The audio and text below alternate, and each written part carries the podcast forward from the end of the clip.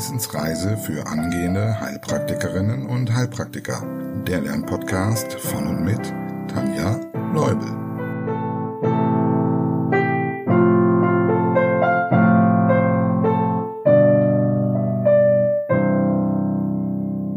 Hallo und herzlich willkommen zu Folge 51. Heute werden wir das Thema Anämien abschließen und uns am Ende noch kurz die Blutgruppen anschauen. Vorher wie immer ein herzliches Dankeschön. Liebe Claudia, vielen Dank für deine Unterstützung. Ich habe mich riesig gefreut. Falls auch du das Weiterleben des Podcasts unterstützen möchtest, schau gerne mal auf Steady unter Wissensreise vorbei. Dort gibt es verschiedene Pakete, von denen auch für dich eins passen könnte. Mit einer Mitgliedschaft unterstützt du nicht nur den Podcast, sondern bekommst auch jeden Monat eine exklusive Folge, die als Dankeschön nur für die Mitglieder zugänglich ist. Weitere Goodies siehst du unter den jeweiligen Paketbeschreibungen. Und falls du gerade in der Prüfungsvorbereitung steckst und kein Land siehst, melde dich bei mir. Wir schauen, welche Möglichkeiten der Unterstützung ich dir anbieten kann. Denn bis zum 15. September gelten noch die Sommerprüfungsvorbereitungs-Special-Preise. Wow, welch ein langes, schönes, äh, erfundenes Wort. Mit einem Paket bei Steady kannst du dir zusätzlich 10% Nachlass sichern. Also, wenn nicht jetzt, wann dann? Alle Infos, Links, Online-Buchungstermine, Preise und so weiter findest du auf www.tanjas-naturheilkunde.com.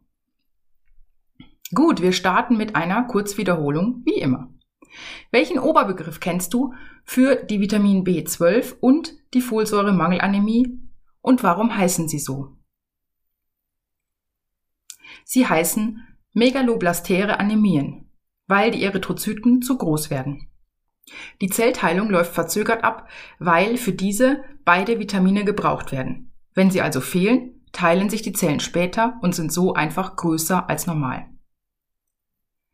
An welchen Werten erkennst du das? MCV und MCH. Wie kann es zu einem Fehlen an B12 oder Folsäure kommen? Es gibt verschiedene Ursachen. Zum einen die mangelhafte Zufuhr, bei B12 vor allem bei der veganen Ernährung. Dann Phasen eines erhöhten Bedarfs wie Wachstum, Rekonvaleszenz und auch die Schwangerschaft. Hier wäre vor allem Folsäuresubstitution enorm wichtig, um Neuralrohrdefekte zu vermeiden. Bei B12 sind noch zu nennen eine Resorptionsstörung, zum Beispiel durch einen Mangel an Intrinsic Factor, dann nennt man es perniziöse Anämie und durch Veränderungen im terminalen Ilium. Oder auch bei B12 ist eine seltene Ursache der Fischbandwurm. Die Hauptursache für Folsäuremangel ist Alkoholabusus. Welche Symptome können sich zusätzlich zu den allgemeinen Anämiesymptomen bemerkbar machen? Gastrointestinale Symptome wie Völlegefühl, Appetitmangel, Unverträglichkeit zum Beispiel von fettigen Speisen, Hülsenfrüchten und Meteorismus. Neurologische Symptome wie Parästhesien, Verlust der Tiefensensibilität, des Vibrationsempfindens, Gangunsicherheit oder auch Lähmungen. Psychische Symptome wie manische und depressive Störungen, Stimmungsschwankungen, Verwirrtheit, Psychosen, Gedächtnisstörungen und Reizbarkeit. Die Symptome der atrophierten Schleimhaut wie Zungenbrennen oder Lackzunge und bei der B12-Mangelanämie ein Hautton, der der Farbe eines Café au entspricht. Gut, das soll für eine Kurzwiederholung reichen. Auf unserer Liste fehlen nämlich noch einige weitere Anämieformen. Beginnen wir mit der renalen Anämie. Weißt du noch, was das ist und wann sie auftreten kann? In der Niere wird Erythropoetin, kurz EPO, gebildet, welches im Knochenmark den Ansporn gibt, Erythrozyten zu bilden, also die Erythropoese durchzuführen. Wenn die Niere nun dieses Erythropoetin nicht mehr ausreichend bilden kann, werden zu wenige Eris produziert. Und nun überleg mal, wie sehen die Erythrozyten dann wohl aus? Damit sind wir direkt bei der Definition. Bei der renalen Anämie handelt es sich um eine normochrome, normozytäre Anämie, die durch die Niere bedingt ist. Die Erythrozyten sind also normal groß und normal mit Hämoglobin beladen. Es werden einfach zu wenige nachproduziert. Die Ursachen der renalen Anämie. An oberster Stelle steht die chronische Nierenerkrankung. Hierbei schafft es die Niere einfach nicht mehr, genügend EPO zu synthetisieren. Wenn du noch tiefer gehen willst, könntest du als Ursache noch die Uremie nennen, denn wenn die Niere die handpflichtigen Substanzen nicht mehr ausscheiden kann, kann auch dies zu einer Hämolyse führen. Oder zu Blutverlusten aufgrund von urämischer Blutungsneigung oder auch zu einer Hemmung der Bildung von Erythrozyten durch die Toxine. Ja, was meinst du, tritt dann an Symptomen bei den Patienten auf? Wie immer bei einer Anämie haben wir die allgemeinen Anämiesymptome. Und natürlich die Symptome der Grunderkrankung, also hier der Nierenerkrankung. Letztere schauen wir uns ganz genau beim Thema Niere an. Die allgemeinen Anämiesymptome hast du in der letzten Folge schon wiederholt. Falls du Lücken bemerkst, hör sonst gern nochmal in Folge 49 rein. Die Diagnose und Therapie schauen wir uns auch beim Thema Niere an. Nur spezifisch zur Anämie hier vielleicht noch kurz. Die Blutparameter Hämoglobin werden vermindert, wobei gleichzeitig MCV unverändert ist. Und für die Therapie der renalen Anämie wird den Patienten EPO verabreicht, neben allen anderen Behandlungen der chronischen Nierenerkrankung. Kommen wir zur nächsten Anämieform, die hämolytische Anämie. Wie der Name schon sagt, wird hier Häm aufgelöst, also Erythrozyten verfrüht abgebaut. Wie sehen dann diese Eris wohl aus? Definition. Es handelt sich um eine normozytäre, normochrome Anämie aufgrund verfrühtem oder verstärktem Abbau der Erythrozyten. Sie werden ja normal gebildet, deshalb sind sie auch unverändert. Wie kommt es zu einer Hämolyse? Hierbei gibt es zwei Gruppen an Ursachen. Die korpuskulären Anämien und die extrakorpuskulären Anämien. Korpuskuläre Anämie heißt, es liegt an den Erythrozyten selbst. Als Eselsbrücke könntest du dir merken, der Korpus ist defekt.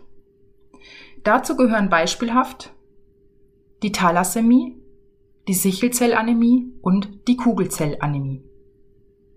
Die Thalassämie fällt etwas aus der Reihe, denn hier liegt der Fehler in den Globinketten und die Erythrozyten können hier auch mikrozytär sein. Der verfrühte Abbau findet aufgrund der veränderten Globinketten statt. Die Sichelzellanämie wird häufiger mal gefragt und hier sagt der Name schon, was hier anders ist. Wie würdest du die Normalform eines Erythrozyten beschreiben? Genau, scheibenförmig mit einer mittigen Eindellung und bikonvex. Bei der Sichelzellanämie ändert sich bei Sauerstoffmangel ihre Form zu sichelförmig so dass sich diese Sicheln dann verhaken und im retikulären Netz der Milz hängen bleiben. So werden sie verfrüht abgebaut. Die Sichelzellen sind nicht flexibel und können zu Gefäßverschlüssen führen. Also zum Beispiel zu Niereninfarkten, zu Milzinfarkten, aber auch zu Infarkten im ZNS. Übrigens kommt diese korpuskuläre Anämie gehäuft im Mittelmeerraum und Afrika vor was vielleicht damit zusammenhängt, dass die Betroffenen widerstandsfähiger gegen die schweren Verlaufsformen der Malaria sind. Dazu dann mehr in der Exklusivfolge zu Malaria. Die Kugelzellanämie wird auch hereditäre Spherozytose genannt. Hereditär deutet darauf hin, dass die Erkrankung vererbt ist. Sphäre kennst du vom Himmelsgewölbe. Zyt steht für die Zelle, also für den Erythrozyten, und Ose für die Erkrankung. Damit wissen wir, was hier los ist. Die Zellen, also die Erythrozyten, sind krankhaft gewölbt, also kugelförmig. Und der Rest ist dann ähnlich wie bei der Sichelzellanämie. Durch diese abweichende Form werden die Erythrozyten verfrüht abgebaut. Das waren die korpuskulären Anämien, also wenn der Korpus verändert ist. Bei den extrakorpuskulären Anämien erfolgt die Hämolyse aufgrund äußerer Faktoren. Wir schauen uns einige Beispiele an, die wir in fünf Gruppen unterteilen können. Bei der ersten Gruppe wäre die Blutgruppenunverträglichkeit zu nennen, zum Beispiel AB0 oder Rhesusinkompatibilität. Das schauen wir uns dann gleich am Ende dieser Folge nochmal an. Die zweite Gruppe, Hier geht es um Autoimmunprozesse, zum Beispiel durch Medikamente wie NSAR oder Penicillin oder durch Kälte- oder Wärmeantikörper. Ja, du hast richtig gehört. Es gibt Antikörper, die bei bestimmten Temperaturen die Oberfläche der Erythrozyten verändern und so zur Hämolyse führen. Bei der dritten Gruppe geht es um Mikroangiopathien, wie zum Beispiel die thrombotisch-thrombozytopenische Purpura und das hämolytisch-urämische Syndrom, kurz HUS. Womit wir schon bei der vierten Gruppe, nämlich den Infektionskrankheiten wären. Aber vorher eine kurze Verknüpfung. Bei welcher Infektionskrankheit tritt HUS nochmal als Komplikation auf? Vor allem bei der Meningokokkenmeningitis. Genau. Also vierte Gruppe Infektionskrankheiten. Hierzu könnte man zum Beispiel die Malaria nennen und Gasbrand. Die Folge IKH002 findest du als Unterstützer bei Steady unter Posts, falls du nochmal reinhören möchtest in den Gasbrand. Und schließlich die fünfte Gruppe, nämlich mechanische Störungen oder mechanische Schädigungen, zum Beispiel durch einen mechanischen Herzklappenersatz, bei dem mit jedem Klappenschluss Blutzellen zerstört werden, wie auch bei der Dialyse. Dann gibt es noch viel mehr, aber wir wollen nicht alles nennen, also zum Beispiel Toxine wie Schlangengift oder auch Blei können zur Hämolyse führen. Okay, welche Symptome treten bei der hämolytischen Anämie auf? Überleg mal. Es kommt wie gehabt zu den allgemeinen Anämiesymptomen. Außerdem lässt sich eine Gelbfärbung der Haut, ein sogenannter Ikterus, erkennen, weil durch die Hämolyse viel Bilirubin freigesetzt wird. Und falls du schon so weit bist, um welche Art von Ikterus handelt es sich hier? Um einen prähepatischen, genau. Die Milz schwillt aufgrund der Mehrarbeit an. Wie lautet der Fachbegriff? Splenomegalie. Sie kann sich von ursprünglich wie viel Gewicht? Genau, circa 150 Gramm, auf mehr als ein Kilo vergrößern und bis in den Unterbauch ausdehnen. Auch die Leber kann mit anschwellen und beide, also Leber und Milz, können wieder zu Blutbildungsstätten werden. Durch die Zunahme des roten Knochenmarks kann es zur Ausbildung eines Turmschädels kommen. Der Schädelknochen wächst kompensatorisch in die Höhe, weil dann mehr rotes Knochenmark für die vermehrte Nachbildung der Erythrozyten vorhanden ist. Es kann bei einer hämolytischen Anämie zu vielen Komplikationen kommen, insbesondere wenn sie chronisch ist. Zu nennen sind hier zum Beispiel die hämolytische Krise, bei der es zur massiven Zerstörung der Erythrozyten kommt. Diese wird häufig akut ausgelöst, also zum Beispiel durch eine Vireninfektion und führt zu Fieber, Schüttelfrost und zum Schock. Dann gibt es die aplastische Krise, die vor allem bei einer Infektion mit Parvovirus B19, welche Erkrankung war das nochmal? Genau, Ringelröteln auftaucht und in Kombination mit der Kugelzellanämie. Außerdem sind die Patienten anfällig für Gallensteine, einfach nur weil so viel Bilirubin anfällt. Wie sieht die Diagnose aus? Du kannst da mal überlegen, was im Labor auffällig wäre, also im Blut. Hier werden die Retikulozyten erhöht und das unkonjugierte Bilirubin. Im Urin würde man Urobilinogen erhöht finden. Liegt der Verdacht auf eine extrakorpuskuläre Anämie vor, das ist jetzt wieder ein bisschen tieferes Wissen, aber dann hast du den Namen schon mal gehört, dann wird nämlich ein bestimmter Test, nämlich der sogenannte Coombs-Test durchgeführt. Mit dem kann man nach Antikörpern suchen, die es eventuell gegen die Erythrozyten gibt. Wie sieht die Therapie aus? Wegen der Schwere der Erkrankung erfolgt die Therapie natürlich auf jeden Fall durch den Arzt. Das kommt darauf an, was die Ursache ist. Wenn Antikörper gegen Erythrozyten vorliegen, dann wird Cortison verabreicht, um eben diese Immunreaktion abzumildern. Wenn keine ursächliche Therapie möglich ist, dann kommt eine Splenektomie, also eine Milzentfernung in Betracht. Okay, kommen wir zur letzten im Bunde, zur aplastischen Anämie. Definition. Auch hier handelt es sich um eine normozytäre normochrome Anämie aufgrund einer Schädigung des Knochenmarks. Die Blutbildung ist gestört, weil hämatopoetische Stammzellen untergegangen sind. Dabei sind dann meist nicht nur die Erythrozyten, sondern eben auch die Leukozyten und die Thrombozyten vermindert, da die Stammzellen ja alle Blutzellen betreffen. In 50 Prozent der Fälle kennt man die Ursache nicht. Man sagt dann dazu idiopathisch, wie bei anderen Erkrankungen auch. Dann kommen Medikamente oder Toxine in Betracht, die das Knochenmark schädigen können. Hierzu gehören zum Beispiel Antibiotika, Antirheumatika, Analgetika, Thyreostatika, Antidiabetika, Malaria-Medikamente oder auch Benzol. Bestimmte Viren können einen Einfluss auf das Knochenmark nehmen, wie zum Beispiel das Epstein-Barr-Virus, das Parvovirus B19, Hepatitis-Viren, das Zytomegalivirus oder auch das HI-Virus. Außerdem zählen natürlich maligne Tumoren wie das Plasmozytom, angeborene Defekte oder auch Autoimmunerkrankungen zu den Ursachen einer Knochenmarkschädigung. Welche Symptome treten auf? Da bei der aplastischen Anämie meist alle drei Blutzellreihen betroffen sind, können wir anhand dessen die Symptome nennen. Durch die fehlenden Eris kommt es zu den allgemeinen Anämiesymptomen.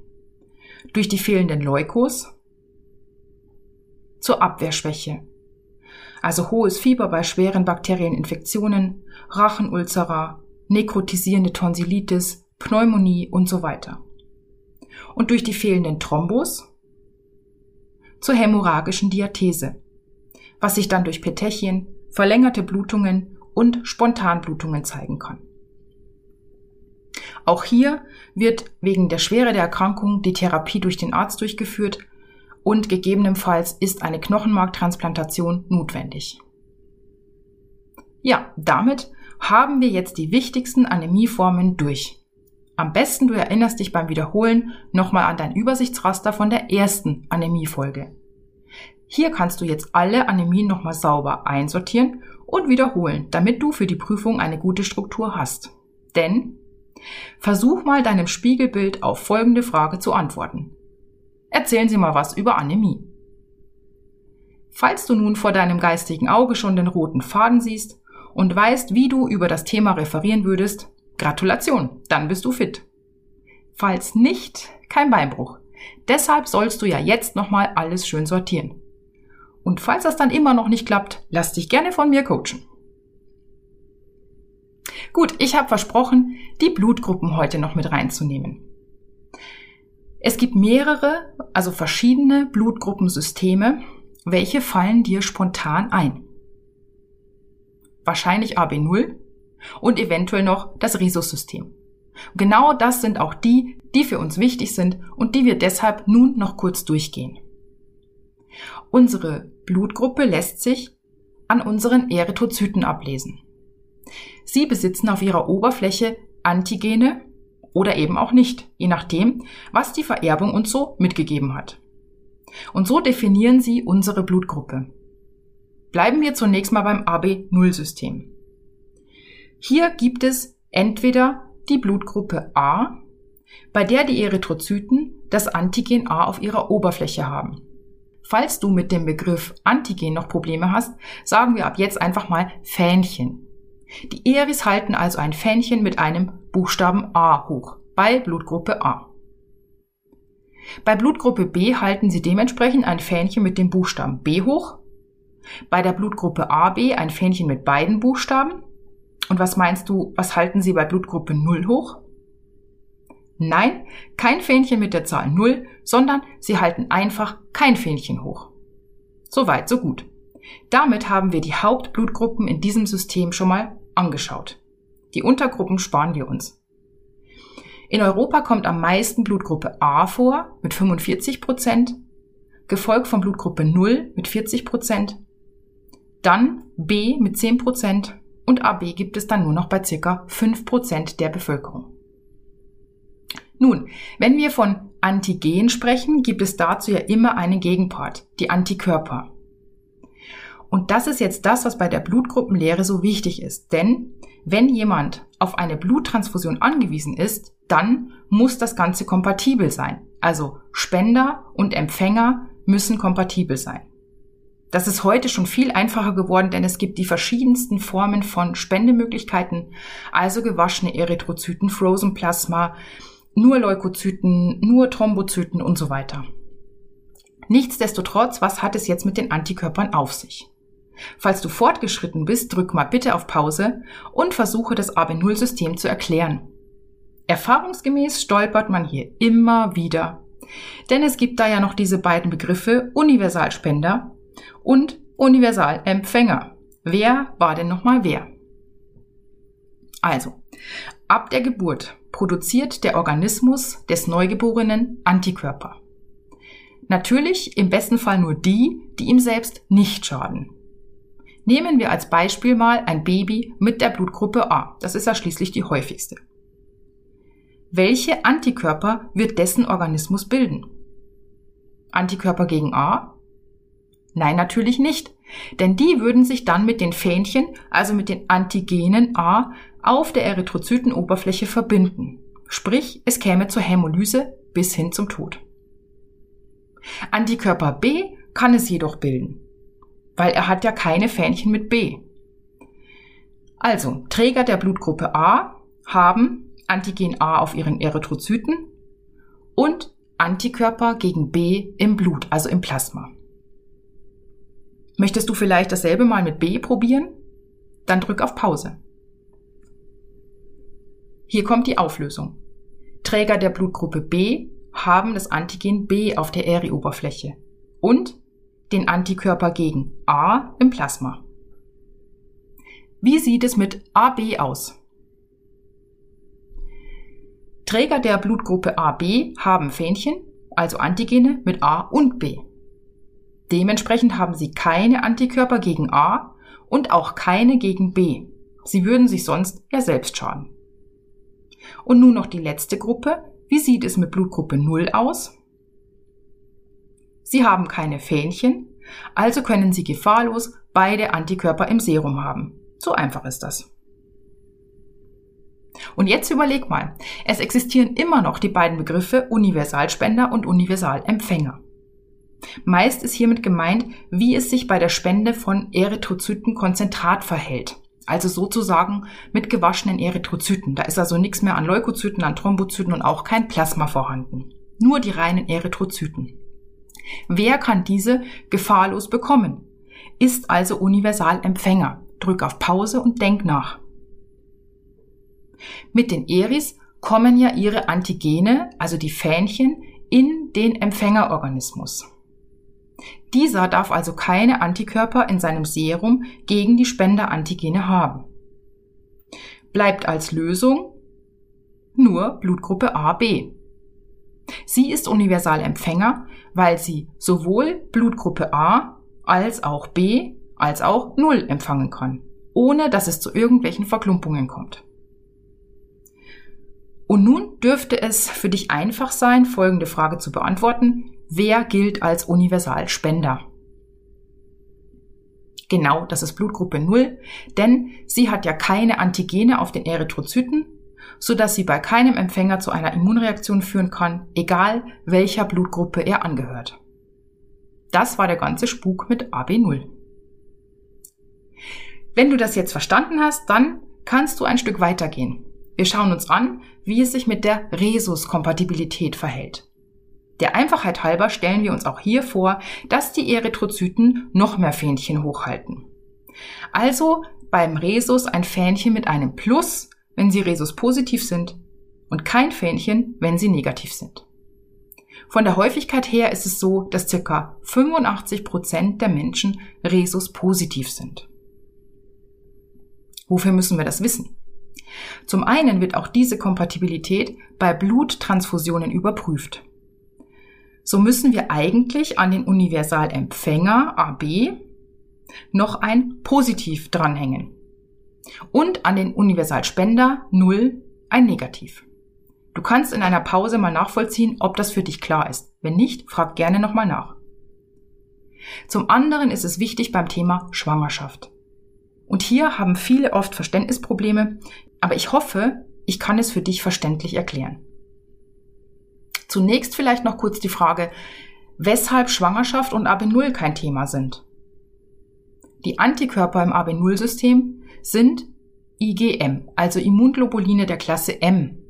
Sie sind nicht plazentagängig. Die Antikörper der Mutter gelangen also nicht in den fetalen Kreislauf. Bei den Rhesus-Antikörpern, sie heißen eigentlich Anti-D, aber der Einfachheit halber bleiben wir einfach bei unserem Plus, ist das anders. Diese sind IgG, also Immunglobuline der Klasse G und somit plazentagängig. Ein Problem bezüglich der Rhesus-Kompatibilität kann nur auftauchen, wenn der Vater Rhesus positiv, die Mutter aber Rhesus negativ ist. Das Kind kann nun durch den Vater auch Rhesus positiv sein und das könnte dann zu Problemen führen, aber nicht in dieser Schwangerschaft beziehungsweise nur in ganz seltenen Ausnahmefällen, sondern in der nächsten Schwangerschaft. Und hier kommt die Erklärung. Das Blut des Feten hat auf den Eris ein Fähnchen mit dem Plus, das haben wir gerade schon gesagt. Das ist jetzt nicht weiter schlimm, solange der mütterliche und der fetale Blutkreislauf getrennt sind. Es also nicht zu irgendwelchen Verletzungen kommt, die zur Vermischung führen. Bei der Geburt dieses ersten Kindes gelangt dann aber sehr wohl kindliches Blut in den mütterlichen Kreislauf, weil so eine Geburt ist dann doch eine blutige Geschichte. Jetzt würde das Immunsystem der Mutter aufschreien, hallo, hier sind welche mit einem Plus-Fähnchen, die kennen wir nicht und die wollen wir nicht. Also was passiert? Es werden Antikörper gegen das Plus gebildet. Kind Nummer eins interessiert es nicht mehr, weil es ja nun schon aus dem Mutterleib geborgen ist. Schwierig würde es nun für Kind Nummer zwei, wenn dieses auch wieder Rhesus positiv wäre. Die Mutter hat nach der ersten Geburt Antikörper gegen das Plus gebildet. Und wie wir vorhin gehört haben, sind diese Antikörper plazentagängig. So hängen sie sich dann an die Antigene, also an die Fähnchen, auf den Eris des Feten, wodurch es bei diesem dann zur Hämolyse kommt, mit schlimmsten Folgen bis hin zum Tod. Zum Glück weiß die moderne Medizin um diesen Umstand. Heute bekommen Mütter in so einer Konstellation schon während der ersten Schwangerschaft eine sogenannte Rhesusprophylaxe. Und zwar wird irgendwann zwischen der 28. und 31. Schwangerschaftswoche und dann auch noch mal ganz kurz nach der Geburt eine Antidiresus-Prophylaxe gespritzt. Die Dosis ist so gering, dass es dem Fetus nicht schadet, also dem aktuellen. Und wenn sich nun während der Geburt das Blut mischt, dann bildet der mütterliche Organismus keine Antikörper gegen Plus, weil die verabreichten Immunglobuline das Plus sofort binden und die Erythrozyten aus dem fetalen Kreislauf sofort abbauen. Ja, ich hoffe, das waren dir jetzt nicht ein paar Fähnchen zu viel und du hast es verstanden. Meld dich gern ob oder ob nicht. Ich freue mich über jegliche Kritik, um hinzuzulernen. Und natürlich kannst du wie immer auch den Text dieser Folge auf meiner Homepage nachlesen. Nun wünsche ich dir viel Spaß beim Wiederholen Schau gerne mal bei Steady vorbei, um den Podcast zu unterstützen und denke an die Sommer-Special-Preise für die Prüfungsvorbereitung, um dich zu unterstützen. Also, hab eine schöne Woche. Tschüss!